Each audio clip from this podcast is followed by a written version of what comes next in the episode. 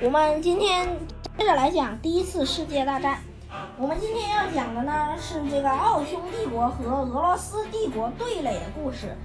咱们上集讲到，这个德军不是挫败了俄军的进攻，令俄军损失惨重吗？但是这个德国的这个小盟友啊，奥匈帝国也坐不住了，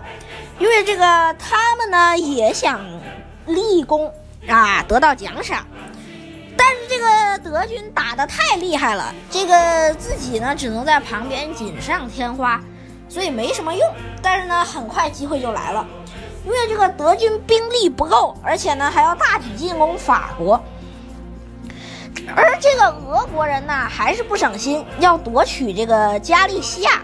也就是这个保加利亚和这个东部一带的地区。然后呢，计划呢是以这个区为这个主政方向。这个奥匈帝国的这个参谋长吧，哎，这个赫存多夫将军呢，在这个德国催促下，也准备这个发动大举的进攻，以这个不让这个德军深入这个保加利亚，因为保加利亚离德国和奥匈都很近，这里也是这个。俄国人并兵家必争之地，如果让这个俄国人占领了，这个就很麻烦。因为如果俄国人一旦占领保加利亚，整个奥匈帝国和德国都会暴露在这个俄国人的这个枪炮之下。但是由于这个德军兵力不足，有让然后让这个奥匈帝国去这个挡住俄军。然后这个奥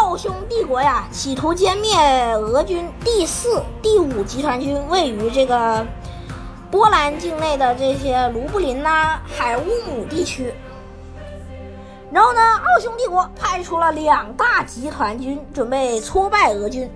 是以这个第一和第四两集团军为主力。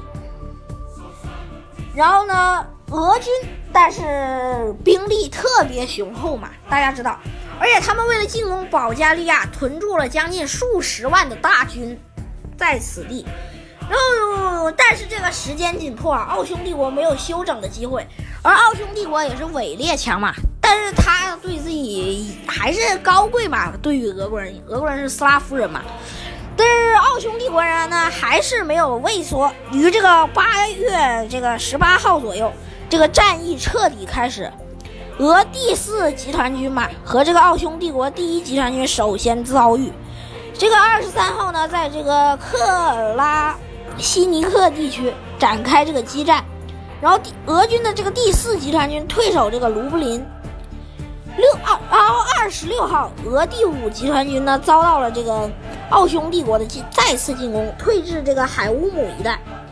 那么这个奥匈帝国展开这个强烈的进攻啊，一然后这个奥匈帝国的大军也汇集到了此地，但是这个俄军呢也不是吃素的，因为这个大家知道二战是阵地战嘛，这个奥匈帝国还是思想有一些落后，因为他在欧洲当惯了老大哥了嘛，然后他这个就想着要快速进击俄军。但是这个俄军呢，已经架好了马克沁机关枪，准备战斗。然后前面架上铁丝网，还有地雷阵，然后追击炮、速射炮。然后这个令奥匈帝国非常头疼。但是奥匈帝国希望以快取胜，因为他跟德国一样嘛，都是这个后勤力量比较薄弱的国家。然后因此呢，这个奥匈帝国就开始了进攻。但是由于这个俄军射出的这个密集的枪炮弹药。令这个奥匈帝国损失惨重啊！但是这个俄军防线呢，还是特别的被动啊。因为这个奥匈帝国进攻的时候，他们始终处于这个好地方。因为这个俄军阵地呢，它位置不太好，然后导致这个奥匈帝国的火炮能直接打入这个俄军阵地中，然后这个也令俄军很这个头疼。然后这个，但是呢，这个在向这个利沃夫进攻的这个俄第三集团军，在这个第八集团军的配合下，没想到呢，他就以这个三十个师的优势兵力，挫败了这个奥匈帝国第三集团军整整十二个师啊，强渡这个格尼拉亚利帕河，然后这个没想到，就于九月三日就成功占领了利沃夫。然后这个奥匈帝国只能撤退了，因为现在俄军转为了进攻方，将这个奥匈帝国军队赶出了桑河。然后二十一号，俄国人终于停止了追击，但是俄军呢，基本已经控制了保加利亚。然后这个普鲁士的德军呢，没有南下接应。然后这场战斗呢，这个俄方总之损失了将近二十三万人左右吧，奥匈帝国损失四十余万人。因此呢，这个奥匈帝国主力对俄的这个战役基本上又挫败了一次。